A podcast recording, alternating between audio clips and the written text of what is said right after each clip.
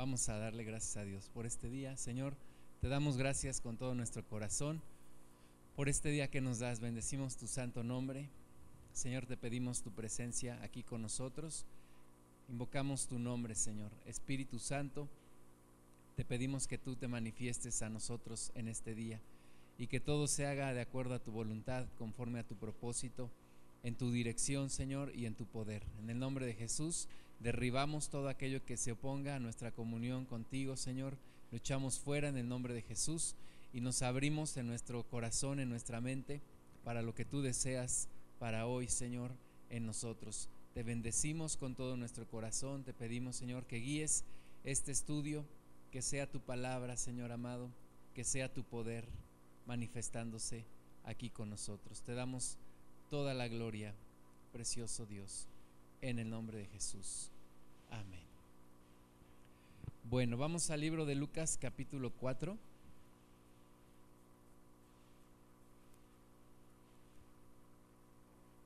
Lucas capítulo 4 a partir del versículo 1.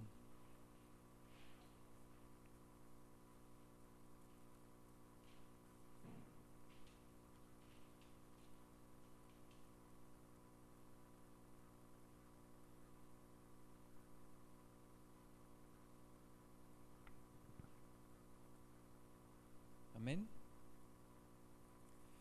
Dice Lucas 4.1, Jesús, lleno del Espíritu Santo, volvió del Jordán y fue llevado por el Espíritu al desierto por cuarenta días y era tentado por el diablo y no comió nada en aquellos días, pasados los cuales tuvo hambre. Entonces el diablo le dijo, si eres hijo de Dios, di a esta piedra que se convierta en pan. Jesús respondiéndole dijo, escrito está, no solo de pan vivirá el hombre, sino de toda palabra de Dios. Y le llevó el diablo a un alto monte y le mostró en un momento todos los reinos de la tierra. Y le dijo el diablo, a ti te daré toda esta potestad y la gloria de ellos, porque a mí me ha sido entregada, y a quien quiero la doy. Si tú postrado me adorares, todos serán tuyos. Respondiendo Jesús le dijo, Vete de mí, Satanás, porque escrito está, al Señor tu Dios adorarás y a Él solo servirás. Y le llevó a Jerusalén y le puso sobre el pináculo del templo y le dijo, Si eres hijo de Dios, échate de aquí abajo, porque escrito está, a sus ángeles mandará acerca de ti que te guarden, y en las manos te sostendrán para que no tropieces con tu pie en piedra.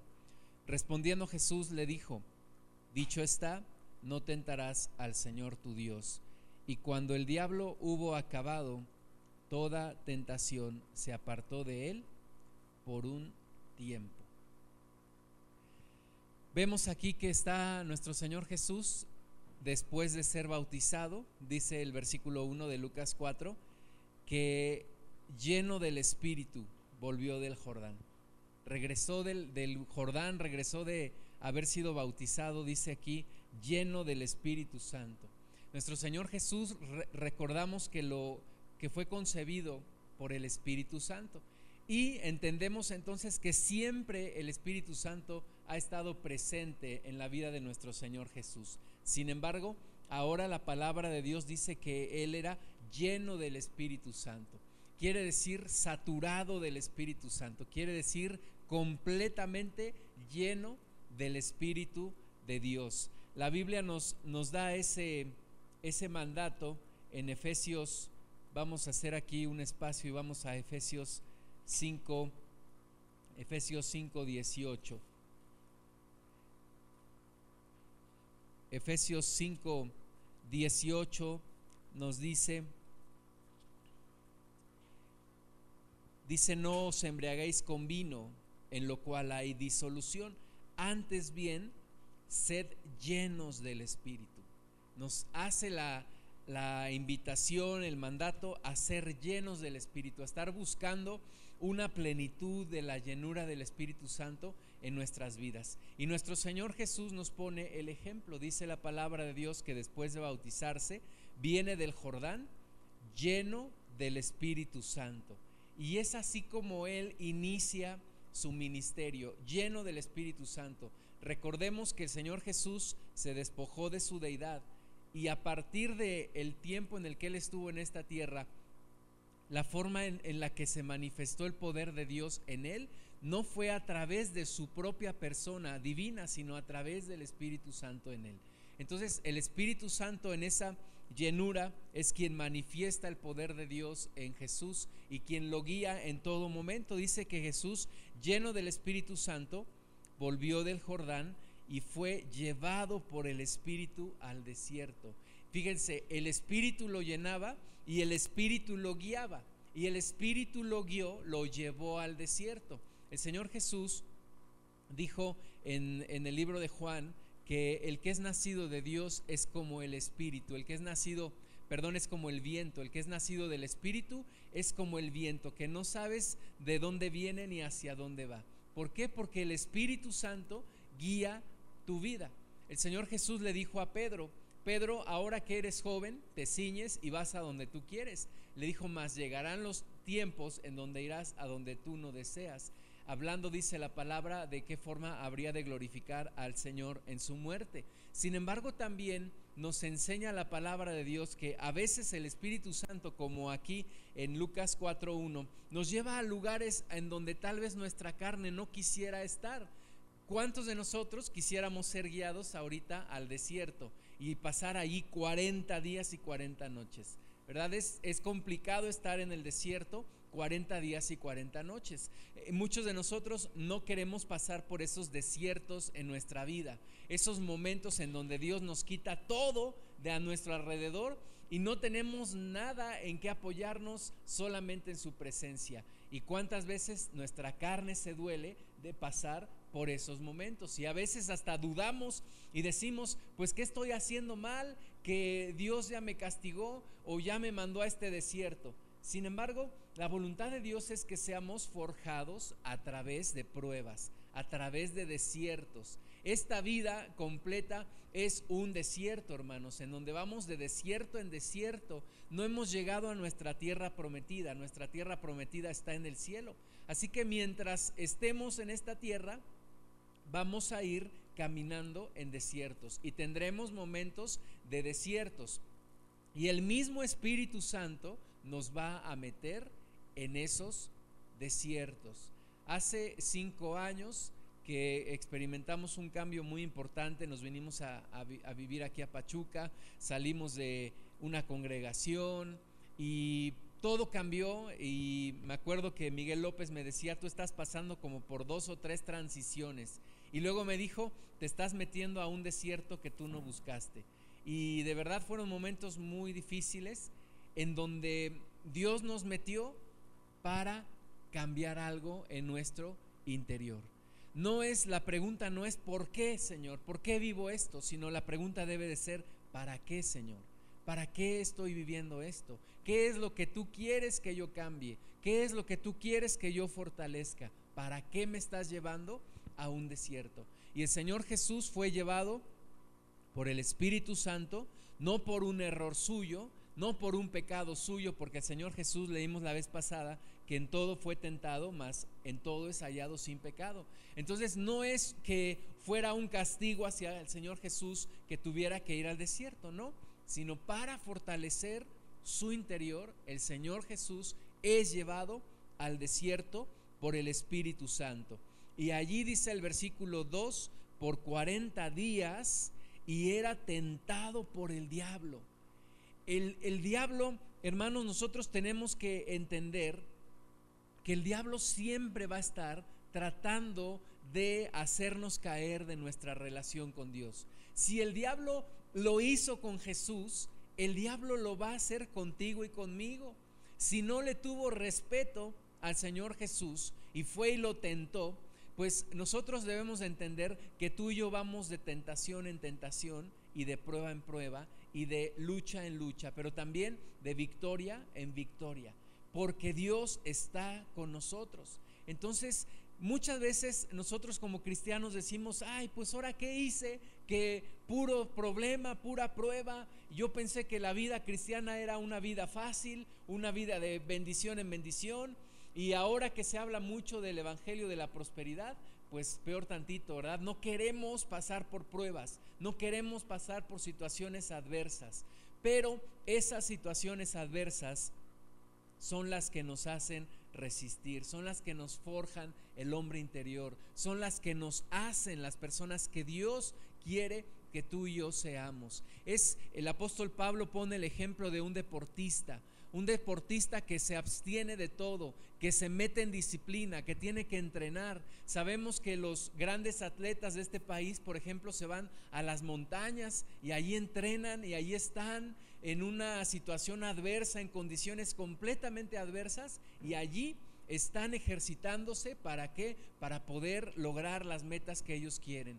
Como personas espirituales, hermanos, como hijos de Dios, como soldados de Dios, como atletas de Dios, vamos a ser metidos en situaciones adversas. Vamos a ser metidos en los desiertos. La Biblia dice que el Señor se sienta a afinar la plata se sienta a quitar la escoria.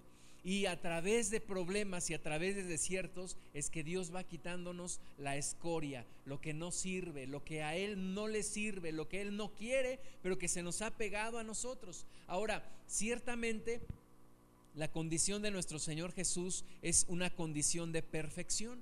El Señor Jesús vivió una vida en perfección. Más recordemos lo que Jesús le dice a Juan, es necesario que cumplamos con toda justicia.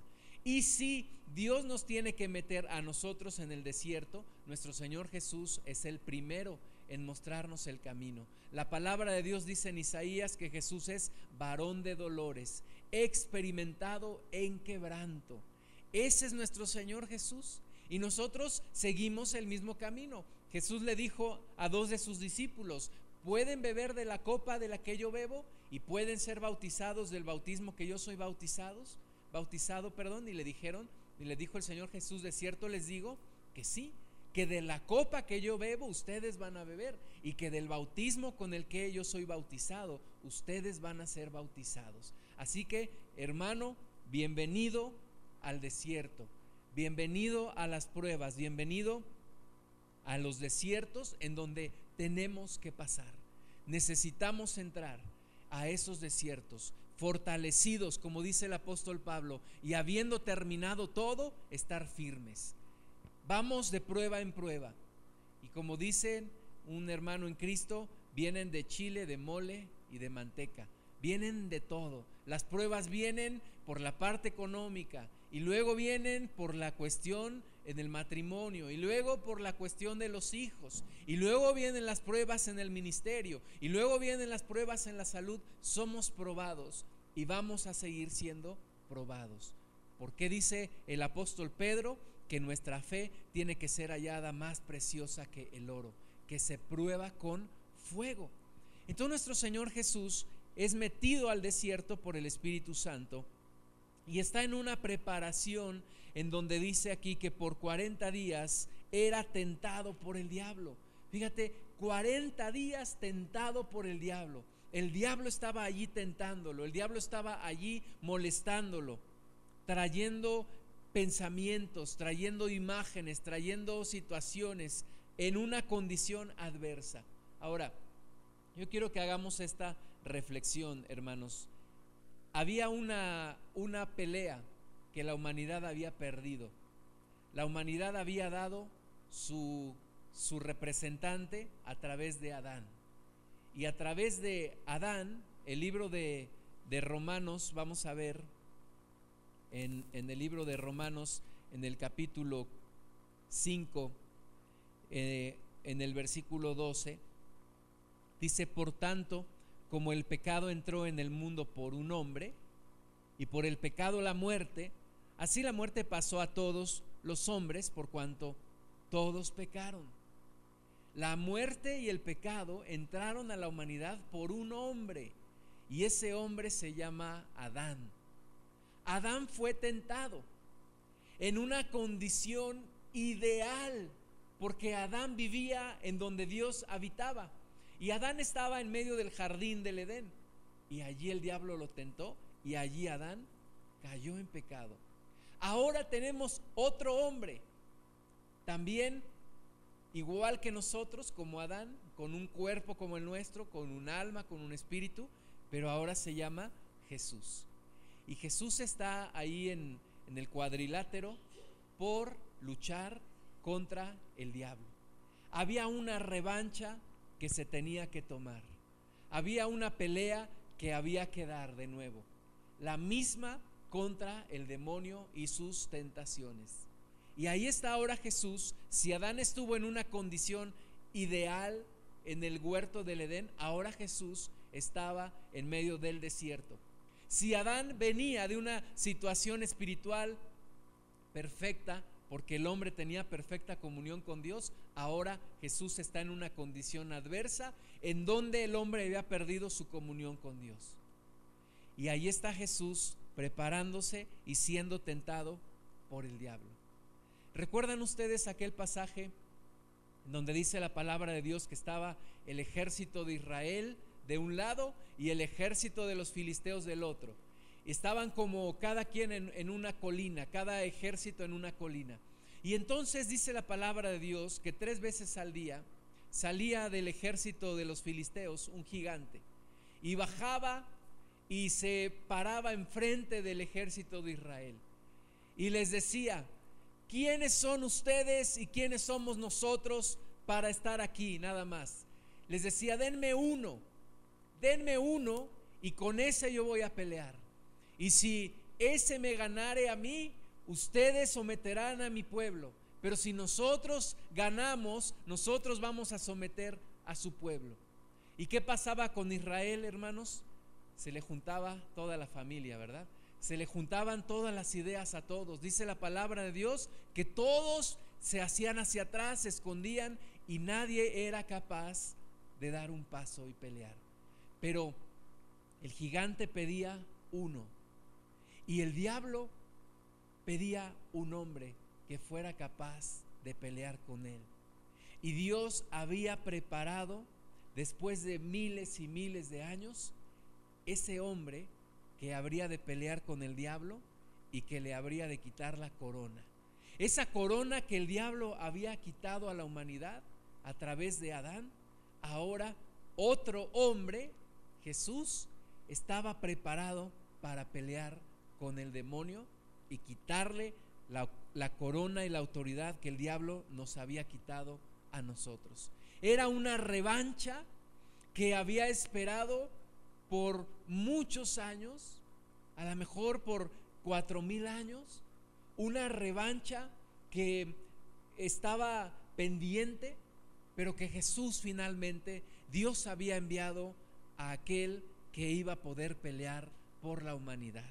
Y entonces estaba ahí el Señor Jesús por 40 días sin comer y era tentado por el diablo y no comió nada en aquellos días, pasados los cuales tuvo hambre.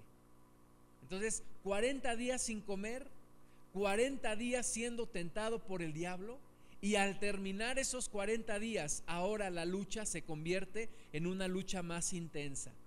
Ahora el diablo se le presenta en el versículo 3 y empieza a tentarle más directamente. Es una confrontación cara a cara. El diablo conocía a Jesús. El diablo nunca, nunca ha negado la divinidad de nuestro Señor Jesús. Ahora, muchas veces nosotros somos peor que el diablo, porque mucha gente, muchas religiones dicen que Jesucristo no es Dios. El diablo nunca ha negado que Jesús es Dios. Nunca. En sus enfrentamientos que, tuvo con el Señor Jesús, nunca los demonios negaron. Siempre dijeron, tú eres el Altísimo, tú eres el Santo. Lo conocían, nunca lo han negado. Y entonces ese, ese demonio, Satanás, que conocía al Señor Jesús, y Jesús dijo, yo vi cuando él cayó como rayo del cielo, pues ahora estaban cara a cara, pero ahora Jesús en forma de hombre, en forma de hombre. Y el diablo seguramente dijo, esta es mi oportunidad. Porque el demonio está buscando siempre la situación más vulnerable para atacar. Siempre. El diablo no te va a atacar en tus mejores momentos.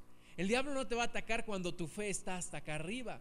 Cuando estás aquí alabando a Dios. El diablo te va a atacar cuando estás débil.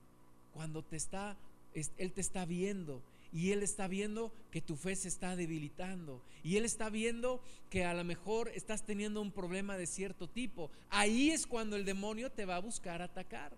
Y el demonio estuvo 40 días eh, eh, tratando de tentar al Señor Jesús, pero al final de esos 40 días lo ve en una situación vulnerable, lo ve que no ha comido por 40 días y dice, ahora es mi tiempo. Y entonces se le acerca y le dice, primer round, le dice el demonio al Señor Jesús.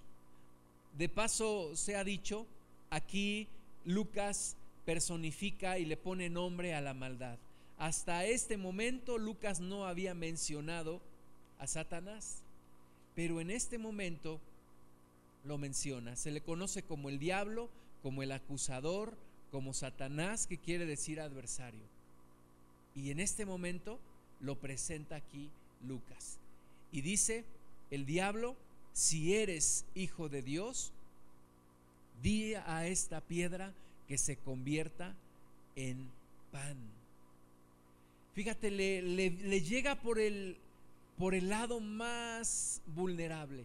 El diablo dice, 40 eh, días ha estado sin comer, lo tienta, sabe que tiene hambre, dice el versículo 2, que pasados estos días Jesús tuvo hambre era un hombre como tú y como yo.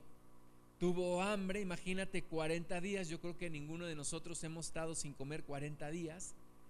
Y entonces viene y le dice, primero, si eres hijo de Dios, está usando la misma estrategia que utilizó con Eva, meter la duda, meter la cizaña. Es traicionero el diablo, es astuto, es como una serpiente me han platicado cómo las serpientes ahí en la sierra dicen que, que regoldan, o sea, como que hipnotizan a su presa, como que la, la seducen, como que la, la encantan. Y el diablo usa esa estrategia, la usó con Eva. Le dijo a Eva, con que Dios les ha prohibido comer de todos los árboles del, del, del, huerto. Y aquí con Jesús viene y le dice, si eres hijo de Dios, si es que tú eres hijo de Dios, si tú dices que eres hijo de Dios, ¿verdad? Mete la, la duda y entonces le dice, di a esta piedra que se convierta en pan.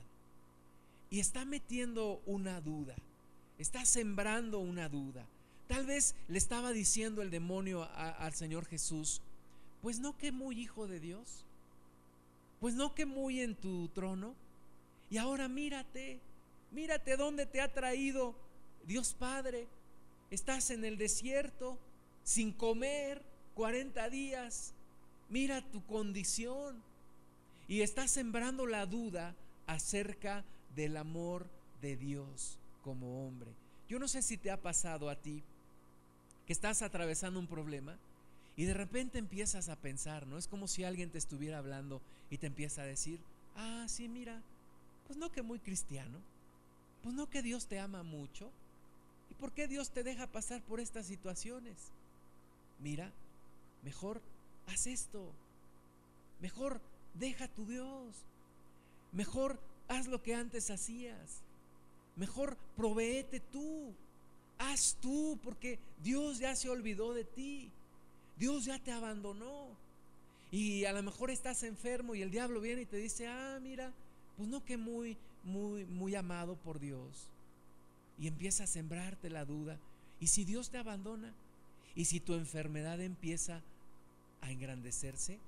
¿Y si empiezas a enfermar más? ¿Qué va a pasar con tu familia? ¿Qué va a pasar con, con esto, con lo otro? Te vas a morir te vas a, vas a acabar en una cama y el diablo empieza a sembrarte la duda. Dice un hermano, un hermano en Cristo, el hermano Gustavo Gamboa que me compartió la palabra, Dice, hermano, de repente ya estás tomándote un cafecito con el demonio. Ya estás hasta contestándole. El diablo te está diciendo y tú le empiezas a contestar. Ay, sí, cierto. Ay, pero no porque esto. No, ¿cómo no? Sí. Y ya estás ahí platicando con el mismísimo demonio. Cuando, ¿qué es lo que debes de hacer? Callarlo. Callarlo. Ahora, el apóstol Pablo nos enseñó que tenemos una armadura. Y de toda la armadura que él nos explica, nos dice que hay una, una parte solamente que nos sirve para atacar. Y esa es la espada del Espíritu que dice es la palabra de Dios. Nosotros tenemos que ser diestros con la espada para callar al demonio, para callarlo. Me dijo una vez un hermano, fíjate que que fui al baño y me di cuenta que, que obré sangre. Era un hilito. Y dice, pero el diablo me empezó a decir, seguro tienes cáncer en el estómago. Y entonces dice, me empecé a espantar. Y empecé a pensar que a lo mejor sí tenía cáncer. ¿Y qué iba a hacer de mí? Y los dolores que iba a tener. Y luego, y, todo empieza por un pensamiento que el demonio te siembra. ¿Cómo hay que callarlo? como Jesús nos enseña, con la palabra de Dios. Jesús se somete al plan de Dios Padre. Jesús no deja que el diablo siembre cizaña entre él y el Padre. Recuerda que Jesús está en su condición de hombre y no deja que se siembre la cizaña entre él y Dios Padre. Y no le permite al demonio meterse en medio de esta relación. Algunas personas dicen que el pecado que cometió Adán y Eva fue un pecado de incredulidad, porque no le creyeron a Dios, desconfiaron de Dios. Y es lo que el demonio quiere venir a meter en nosotros. Esa cizaña de la duda, de la desconfianza, de decirte, Dios ya te abandonó, Dios ya no te ama, Dios ya se olvidó de ti. Mejor, como le dijo la mujer a Lot, mejor maldice a tu Dios y muérete. Eso es lo que el diablo está queriendo hacer. Y es lo que el demonio quiso hacer con nuestro Señor Jesús. Pero el Señor Jesús en el versículo 4 dice Jesús respondiéndole, dijo, escrito está, no solo de pan vivirá el hombre, sino de toda palabra de Dios. En Mateo dice, sino de toda palabra que sale de la boca de Dios. Jesús dice, estoy sometido al plan de Dios. El hombre no vive de comida, el hombre vive por el sustento de Dios. Y nos lo recuerda el libro de Hebreos también. Dice la palabra de Dios, todos aquellos comieron del maná que viene del cielo. Dice, sin embargo, perecieron todos. ¿Por qué? Porque mi sustento no viene de mi comida, mi sustento viene de mi obediencia a Dios. Mi sustento viene de mi comunión y de mi confianza con Dios. Ese es mi sustento. Y el diablo le contesta y lo calla. Y, le impide seguir sembrando cizaña en su mente. En un momento, hermanos, en el cual Jesús tenía hambre. Jesús tenía hambre. A veces somos tentados ¿verdad? En, cuando, por ejemplo, estás teniendo problemas en tu matrimonio, ¿qué hace el diablo? Pues te acerca a un alma caritativa, ¿verdad? Un alma caritativa que te empieza a hablar, que te empieza a tratar bien. Y entonces dices, ay, mira, si no está tan mal. Y entonces empieza a despertar y empieza a tentarte. Y entonces el diablo te dice, sí, mira, en tu casa no te comprenden, en tu casa no te atienden, pero mira esta persona tan buena que se ve, tan atenta, tan agradable, esta sí se arregla, o este sí es atento contigo, este no solamente te está dando órdenes, este sí, este sí te valora. Es el, es el demonio, es el demonio. Un hermano dice que el demonio también huele bonito y usa Chanel. Es el demonio. Si se presentara como es, nadie haría el pecado pero se presenta, dice la Biblia, aún como ángel de luz. Y esa es la tentación que tenemos que vencer. Y aunque tengamos hambre y viene tu comadre y te trae dice, mira estos tamalitos que se los ofrecía la muerte, pero no, no, no vino la muerte a comérselos, te los regalo. Y tú tienes hambre y dices, ay, sí me los quiero comer. Pero ¿qué dices? No, no voy a traicionar la confianza que tengo en mi Dios. No voy a traicionar a mi Dios y voy a esperar en Él. No podemos cometer el mismo error que cometió Eva, de decir, es cierto, Dios no quiere que seamos como Él. Es cierto, yo necesito comer de este árbol. No cometamos el error que cometió Saúl, que aunque tenía que esperar al, profeta para ofrecer el sacrificio, él dijo no, el profeta no viene, ya se tardó y él mismo agarró e hizo el sacrificio cuando no le estaba permitido y cae en un acto de desobediencia. Y la palabra de Dios dice que como pecado de adivinación es la desobediencia y como hechicería la rebelión. Entonces, mucho cuidado con adelantarnos o con hacer algo traicionando nuestra esperanza en nuestro Dios. No podemos ser como Sara, que le dijo a Abraham, pues tú has visto cómo Dios me ha hecho estéril, pues órale, llégate a, la, a, mi, a mi sierva Agar. Y Abraham fue y lo hizo. Y engendró a un Ismael que hoy en día eh, sigue en problemas con Israel. No podemos tener la misma actitud de desconfianza a Dios. Si Dios te dijo que esperes en Él, espera en Él. Si Dios te dijo, no te desampararé ni te dejaré, espera en Él. Hebreos 13, 5. Hebreos 13, 5. Dice, sean vuestras costumbres sin avaricia, contentos con lo que tenéis ahora, porque Él dijo, no te desampararé ni te dejaré. Entonces, Confiemos en Él. Esperemos en Él. Y yo tengo que someterme a Él. El diablo estaba tentando a Jesús para que fuera independiente de Dios Padre e hiciera su propia voluntad y convirtiera las piedras en pan, dejando de esperar en Dios, dejando de esperar en el Padre, rompiendo con el plan perfecto de comunión con el Padre. El diablo le estaba incitando a que rompiera con ese plan, hiciera algo diferente y dejara y abortara el plan de Dios. Pero Jesús dice, no, no solo de pan vivirá el hombre, sino de toda palabra que sale de la boca de Dios.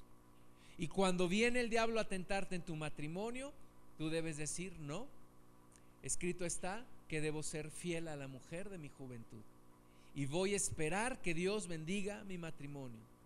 Y cuando tienes problemas económicos y alguien te dice, pues mira, vamos a vender unas películas pirata, ¿qué te parece? O alguien te dice, pues mira, vamos a robar, nadie se va a dar cuenta.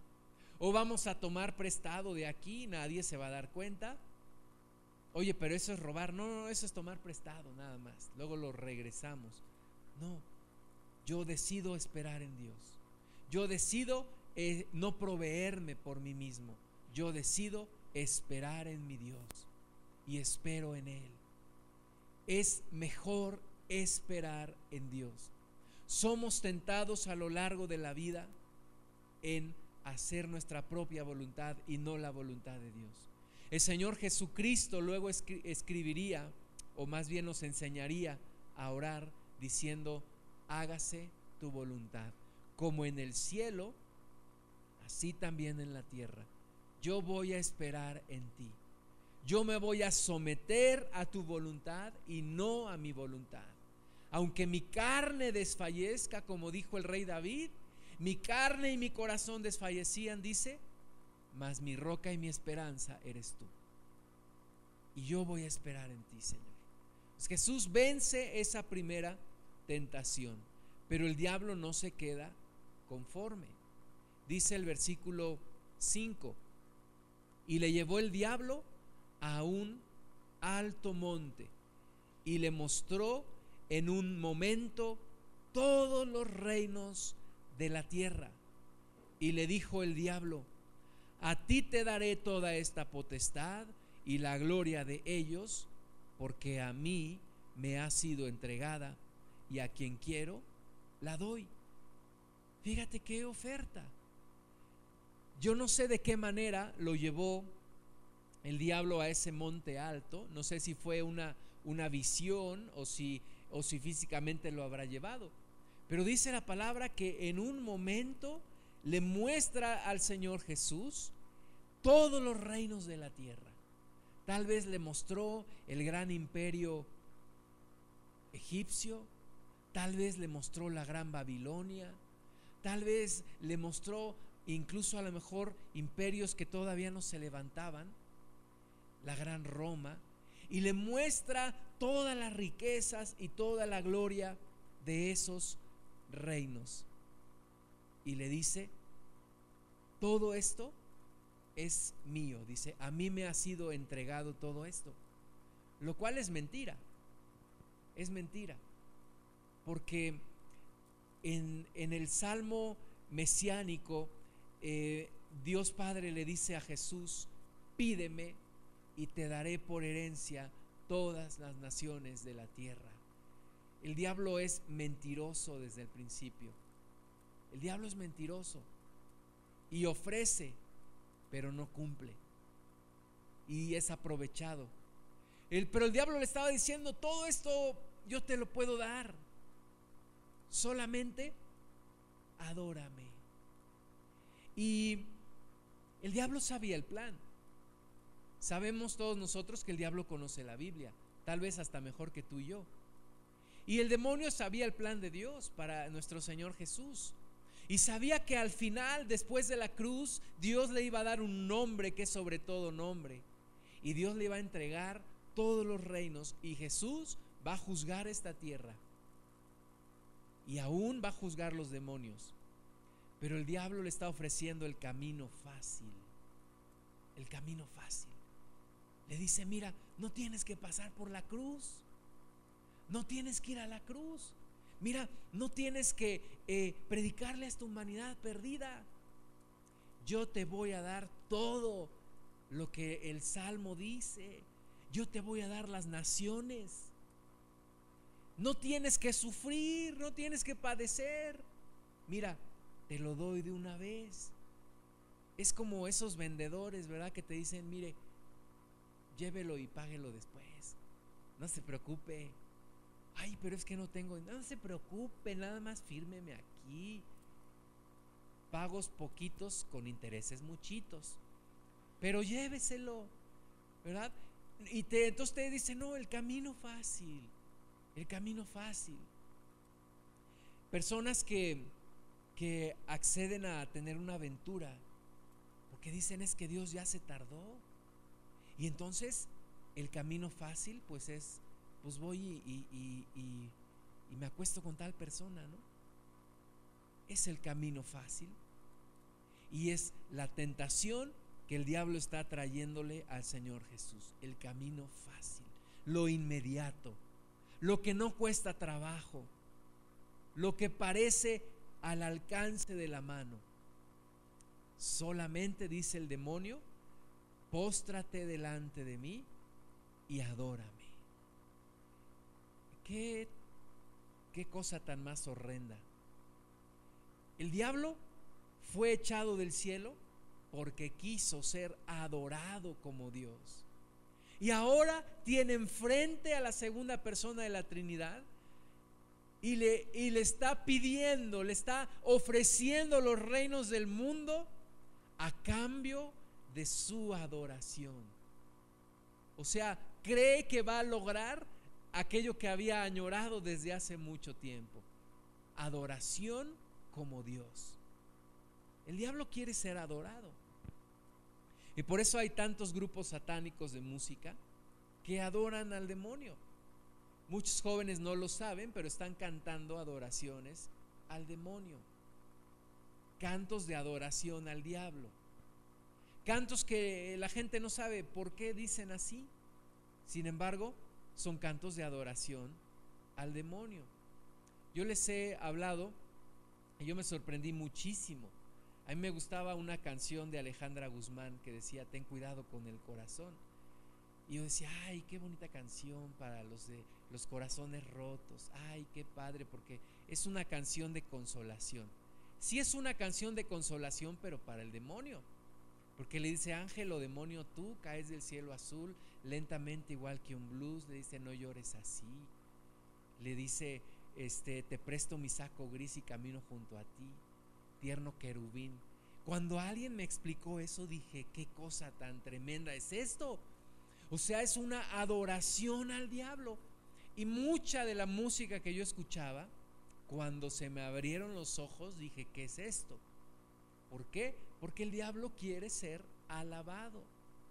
Es su gran, su gran pasión, su gran deseo, ser adorado como Dios es adorado.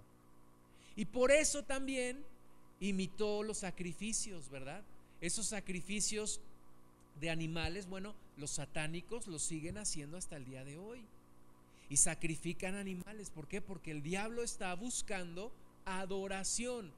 Y aún grupos religiosos que mezclan, por ejemplo, catolicismo con, con, con, perdón, con esta cuestión de hechicería, el vudú. Y los santeros, por ejemplo, hacen sus sacrificios. ¿Por qué? Porque el diablo busca adoración. Y el diablo le está haciendo la oferta al Señor Jesús le dice, yo te doy la humanidad, yo te doy los imperios, yo te doy las riquezas, nada más, adórame. Qué asco, qué asco. El Satanás pidiendo adoración. Qué cosa tan más asquerosa. Diciéndole al Señor Jesús, te lo doy todo, solo adórame. Una vez estaba enviando un paquete y vi que la persona que me estaba atendiendo tenía una Biblia allí en la en el mostrador y le dije, este, qué, qué bueno que usted lee la Biblia. Y dice, no, mi, mi patrón es el que la lee. le dije, ah, bueno. Le dije, pero, pero allá veo que también tiene usted unas, unas veladoras y veo que también tiene usted unos, unos amuletos. Y dice, sí, aquí, aquí no importa lo que sea, con que dé resultado, se usa. No importa que sea Biblia, que sea, no, lo que sea. Y fíjate que es la gran oferta del demonio, ¿no? Para la humanidad hoy.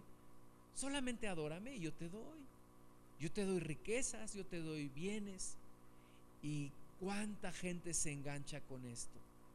Es la misma, la misma estrategia. Por eso el predicador el rey Salomón escribe en Eclesiastés, nada nuevo debajo del sol. No hay nada nuevo debajo del sol. Lo que es, ya fue. Y lo que ha de ser, también ya fue. No hay nada nuevo debajo del sol. El diablo es un estratega que usa las mismas estrategias. ¿Por qué? Porque le dan resultado. Y si le dan resultado, lo va a volver a usar y lo seguirá usando y lo seguirá usando. ¿Por qué? Porque le da resultado. Es un, es un, un psicólogo de la mente humana. Es un, un mercadólogo como lo quisieran muchas personas, muchas empresas, que además también da servicios de consultoría en marketing a muchas empresas con mensajes subliminales, ¿verdad? Y ahí ves tú anuncios de, bebidas, de refrescos, en donde ves una estrella y lo que realmente estás viendo es una mujer abierta de piernas. Porque el demonio es, es un experto en esto. Es un experto. Conoce perfectamente bien el comportamiento humano. Pero con uno no pudo. Porque ese hombre sí es muy hombre y es Jesús. Con Jesús no pudo. No pudo. Y le dijo, todo esto yo te daré si postrado me adorares. Pero Jesús, versículo 8, le dijo, vete de mí, Satanás, porque escrito está, al Señor tu Dios adorarás y a Él solo servirás. A Él solo servirás. Le responde con la palabra que está en Deuteronomio 6:13. Al Señor tu Dios adorarás y a Él solo servirás. Jesús no ve la carnada. Jesús no analiza la oferta. Jesús no se sienta a pensar, ay, mira, pues sí me conviene porque entonces ya no tengo que ir a la cruz y entonces me ahorro todo. No, Jesús dice, escrito está, al Señor tu Dios adorarás y a Él solo servirás. Se acabó. No tienes nada que ofrecerme. No tienes nada que estar haciendo aquí. Cállate en el nombre de Jesús. Es lo que le tenemos que decir al demonio. Cuando viene a tentarnos, cállate en el nombre de Jesús y vete de aquí. No tienes parte ni suerte, no quiero nada contigo, vete de aquí. Eres confundido, eres echado fuera en el nombre de Jesús. Tenemos que tener la misma actitud que nuestro Señor Jesús. Porque luego empezamos, ay, pobre de mí, ay, pobrecito. Y, qué maldición cuando nuestras, nuestras mamás nos, nos, enseñaron a conmiserarnos de nosotros mismos. Ay, mi hijo, pobrecito, pobrecito mi hijo, pobrecito mangos. No, pobrecito, ¿por qué? No, no, no, yo tengo a Dios, Dios está conmigo. Yo voy a esperar en Dios. Yo voy a escoger no el camino fácil. El Señor Jesús dijo que el camino al cielo es un camino angosto, difícil, complicado. Dice, pocos son los que hallan este, este camino y entran por esta puerta angosta. Pero no soy pobre, no soy pobrecito, no tengo que andarme conmiserando de mí, diciendo, ay, mira, pobre de mí, mis zapatos ya em, piso un, chicle, es el sabor, y, por qué tengo que andar haciendo esto yo y, caminando y si soy un hijo de un rey, ay pobre de mí, no. Pararme bien firme y decir, pues tú demonio con todo esto te vas en el nombre de Jesús y yo voy a perseverar en mi camino hacia Dios. Yo voy a perseverar. Jesús estaba ahí 40 días sin comer y no dijo, ay, pobre de mí, soy el Hijo de Dios y mírenme en qué condición estoy. Y 40 días sin comer y aquí en el desierto, cuando yo necesitaba estar en Cancún, eh, descansando, disfrutando las olas. No. Jesús enfrenta la adversidad sin conmiserarse, sin tener compasión ni de su carne, pero tampoco entrando en un diálogo con el demonio. Y lo vuelve a callar con la palabra de Dios. Hermanos, vamos a seguir teniendo luchas y van a ser luchas cada vez más, más fuertes. Cada vez el diablo se va a presentar de una manera más directa hacia ti. Cada vez más directa. ¿Y qué tenemos que hacer? Estar firmes en nuestra fe. Saber manejar bien nuestra espada. Someter nuestra carne. Dice el apóstol Pablo, golpeo mi cuerpo y lo pongo en servidumbre. No le doy la oportunidad a mi carne. Lo someto, lo, castigo, lo, le digo aquí quien manda es Cristo. Y lo someto y me afirmo en mi comunión con Dios y sigo adelante. Sigo adelante. A veces hay tentaciones que vienen a ti que ni siquiera te, imaginabas. Vienen imágenes, vienen situaciones a tu vida que dices, ¿y ahora qué hago con esto? O sea, ¿me deleito eh, en mi pensamiento o lo agarro y lo tiro? ¿Qué es lo que hay que hacer? Agarrarlo y tirarlo. Agarrarlo y tirarlo. Eso es lo que hay que hacer. Dice el hermano Víctor Richards que tú no puedes evitar que un pájaro venga y se pare sobre tu cabeza, pero lo que sí puedes hacer es evitar que haga un nido en ti. Muchas veces el diablo se para en la cabeza y lo dejamos hacer nido, cuando que tenemos que correrlo y no estar lidiando con esa tentación Una vez un joven llegó con un pastor, con su pastor, y le dijo, pastor, ¿es lícito tener novia? Y luego le hace otra pregunta, pastor, ¿es lícito besarse? Y luego le dijo, pastor, ¿es lícito abrazarse? Y luego le dijo, pastor, ¿es lícito tocarse? Y luego le dijo, pastor, ¿hasta dónde ya no es pecado tocarse? ¿Qué es lo que quería este joven? Pues saber hasta, dónde era el límite para llegar hasta allá. Cuando, ¿qué es lo que tienes que hacer? Alejarte de la tentación. Alejarte de la tentación. Y yo sabes de qué estoy convencido? De que los jóvenes no deben andar buscando tener novio o novia. ¿Hasta cuándo? Hasta que tengan la madurez y la situación económica para poder casarse. Eso es mi, es mi, y cada vez estoy más convencido de eso. Y no soy religioso. Pero he visto, he visto gente que anda con uno, con otro, con otro o con otra y que en medio de todo eso cae en tentación sexual y cae en promiscuidad. Entonces, la guía de la santidad no es qué es lo que puedes tocar y qué es lo que no puedes tocar. La guía es aléjate del mal. Y como dice el hermano Wayne Myers, aléjate de toda apariencia de mal. Aléjate. Huye de la fornicación, dice la palabra de Dios. Huye de la fornicación. Alguna vez alguien me dijo, ok, si estás en el cine y sale una escena de sexo, ¿qué vas a hacer? ¿Vas a cerrar los ojos?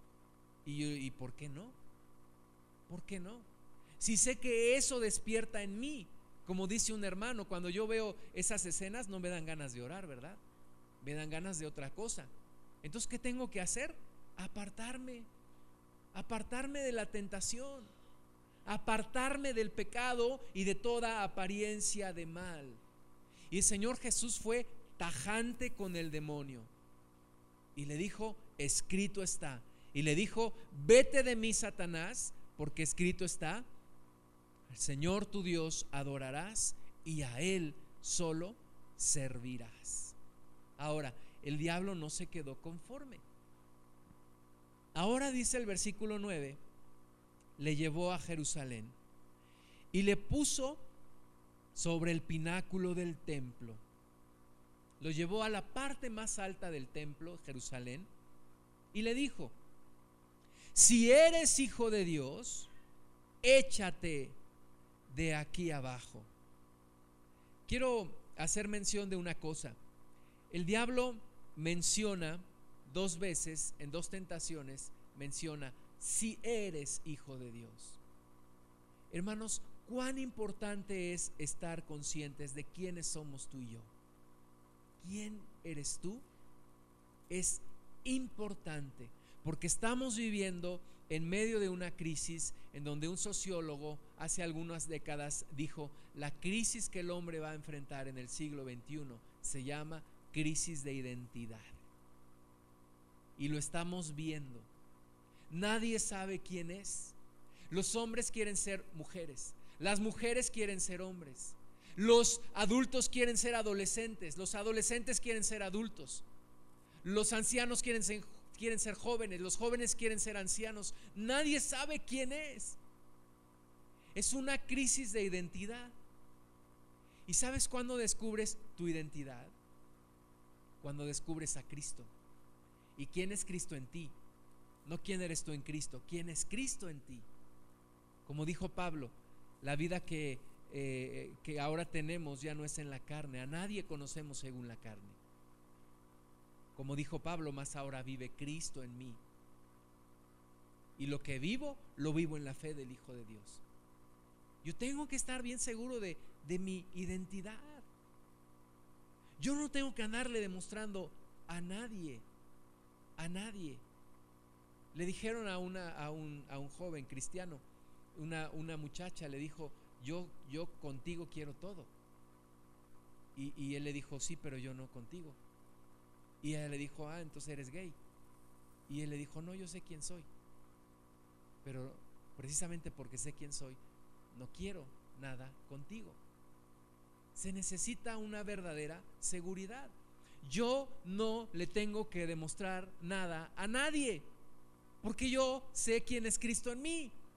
Jesús no tenía que andarle demostrando al demonio quién era Él, porque Cristo sabía perfectamente quién era Él. ¿Cuántas veces cedemos ante, ante, las presiones de los demás? Ándale pues, para que no digas que, quién sabe qué soy yo, pues órale, vente, vámonos. Y te voy a demostrar que sí soy bien hombre. No, pues ya, ya la regaste. Ah, pues bueno, me voy a echar una copita para que veas que no soy religioso. No, pues ya no sabes, no sabes quién eres. Y estás cediendo ante las presiones. A Pedro le dijeron, oye, tú, estabas con ellos, tú estabas con Jesús. Y dijo, no. Y entonces le volvió a decir una criada, ¿eh? una criada, le dijo, Tú estabas con ellos, hasta hablas como Él, como Jesús. Y entonces empezó a maldecir y empezaron a salir gatitos y setas y signos de su boca. Ya les dije que yo no andaba con ese hombre, yo no lo conozco. Y a veces cuántas ocasiones cedemos a la presión de la gente y andamos hablando como ellos y andamos contando los chistes que ellos cuentan. ¿Para qué? Para congraciarnos con el mundo. Para ganarnos un poquito. Estamos mendigando la aceptación, estamos mendigando un poquito de aceptación, un poquito de amor. Cuando Cristo nos enseña a recibirlo todo de Él y afirmarnos en esa identidad. A Jesús no le hizo ni, ni ahora sí como dicen, ni lo que el viento a Juárez, nada más le quitó el sombrero. No le, no le, no le pasa nada cuando el diablo le dice, si tú eres hijo de Dios. Jesús dice, yo sé quién soy y yo sé quién eres tú. Así que dice el, el versículo 10, porque escrito está, ahora el diablo está usando la palabra de Dios. ¿Te das cuenta? ¿Qué, enemigo tan astuto y tan sin reglas tenemos? El diablo no sigue ninguna regla. Le está citando el Salmo 91 al Señor Jesús. Sabe la palabra. Y mis amados hermanos, los peores errores de la iglesia han venido por doctrinas de la Biblia que en algún punto se desvían y se convierten en herejías. El diablo usa la misma estrategia, te dice verdades a medias que terminan siendo mentiras completas. Verdades a medias, mentiras completas. El diablo le dijo a Eva, no, no vas a morir, sino que el día que coman de ese árbol van a ser como Dios. Ajá. En el conocimiento del bien y del mal. Es como las letras chiquitas, ¿no? Las letras pequeñas que nadie lee. Así es el demonio. Dice medias verdades. Y entonces a Jesús le dijo, pues échate de aquí, eh, del, del templo abajo, porque escrito está en el Salmo 91, a sus ángeles mandará acerca de ti que te guarden y en las manos te sostendrán para que no tropieces con tu pie en piedra y de nuevo lo está tratando de forzar a que haga su propia voluntad. Y eso se llama tentar a Dios. Ahora yo les, les hago la siguiente reflexión. ¿Cuántas veces cometemos el mismo error? Decimos, Dios, ahora, en el nombre de Jesús, ahora, ahora bendíceme, ahora, ahora en el nombre de Jesús. Casi le contamos, uno, dos, tres, ahora, ahora. Sí, Señor, porque escrito está, bendíceme, bendíceme, Señor. Yo lo confieso, yo lo creo, escrito está, que si yo creyere todo, me será dado. Y yo lo creo. Y yo te pido a las naciones, envíame a Suiza, predicar la palabra, allí voy a estar. Hermanos, yo lo declaro por fe y lo voy a recibir. Yo sé que lo voy a recibir. Y todo el... ¡Ah, amén, sí. Hermano, pide, pide y se te dará. Pide una camioneta, pide una casa, pide una nueva esposa. Pide y se te dará, porque escrito está, el que pide, recibe. Y es el Evangelio que se predica hoy. ¿Sí o no? ¿Sí o no? Hermano, pacta, pacta, porque si tú pactas, Dios te va a bendecir. Y ahí te pasan los testimonios. Sí, yo pedí, entré a una agencia y dije, este, este es mío. Y lo pisé, porque dice la Biblia que toda la tierra que pisaremos será nuestra. Y lo pisé y pacté. Y a los dos meses llegó a mi casa el carro. ¿Qué es esto? Tentar a Dios. ¿Qué es esto, mis amados hermanos? Tentar a Dios. Dios no tiene por qué hacer lo que yo le ordene. ¿Quién es Dios para recibir mis órdenes? ¿Quién es Dios para que yo le diga lo que tiene que hacer? Dios no es el genio de la lámpara que sale y nos dice, pídeme tres deseos y te los voy a conceder. Y eso es lo que hoy se predica.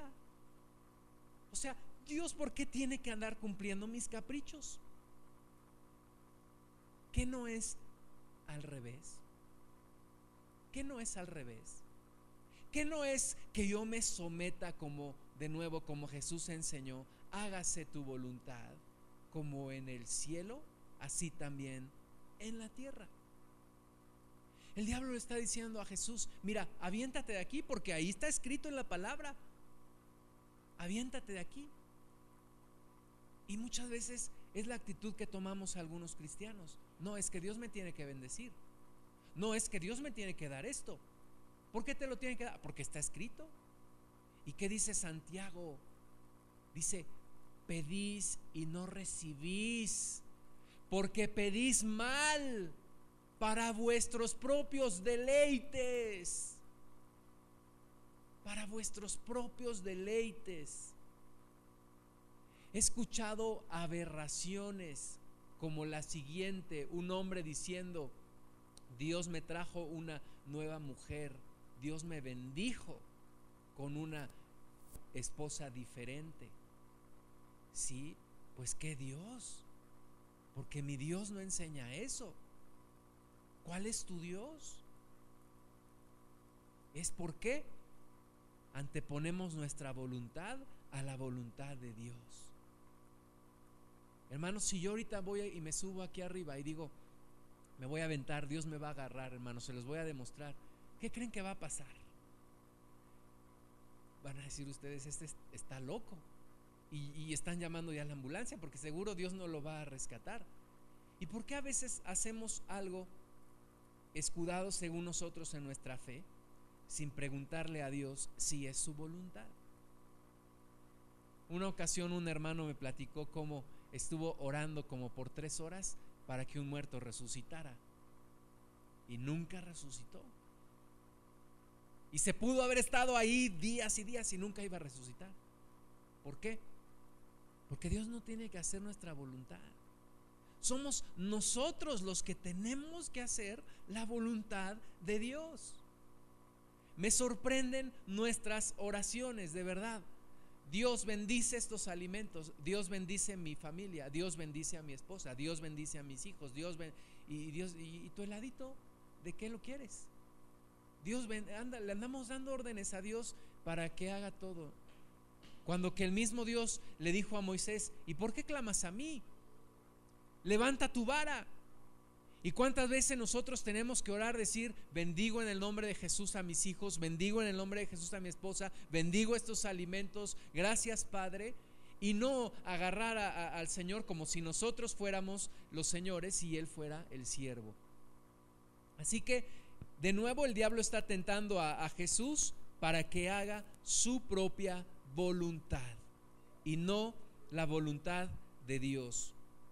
La palabra de Dios dice que no debemos tentar al Señor. Jesús respondió, dicho está, no tentarás al Señor tu Dios. No tentarás al Señor tu Dios. Cuando tentamos a Dios, cuando le pedimos que haga algo que Él no quiere hacer. Cuando presumimos de una fe, cuando asumimos que Él va a hacer algo que no le hemos preguntado y no conocemos su voluntad al respecto. Estamos tentando a Dios cuando movidos por nuestra propia voluntad hacemos algo. Una vez eh, una persona le estaba compartiendo a un amigo y le dice, mira, yo te voy a creer, yo voy a creer en Cristo si tú le pides que seque este árbol y este árbol se seca. Y entonces la persona le dijo, no, pues estás equivocado. Dios no cumple caprichos. Yo no puedo hacer eso. Yo te he predicado y si quieres creer, cree, pero si no quieres creer, no creas. Depende de, tu decisión. No podemos andar tentando a Dios. No podemos andar eh, prometiendo cosas y llegar a la iglesia, eh, hermanos, oremos porque se seque ese nopal de enfrente, porque yo le dije a una persona que se iba a secar porque Dios lo iba a secar. Mm, ¿Y, y cómo sabes que Dios quiere hacer eso? No tientes a Dios. No tientes al Señor tu Dios. A veces yo me he encontrado en situaciones en donde le he pedido perdón al Señor porque le he dicho, yo no, yo no te pregunté si tú querías que yo hiciera esto. Y ahora me encuentro con problemas.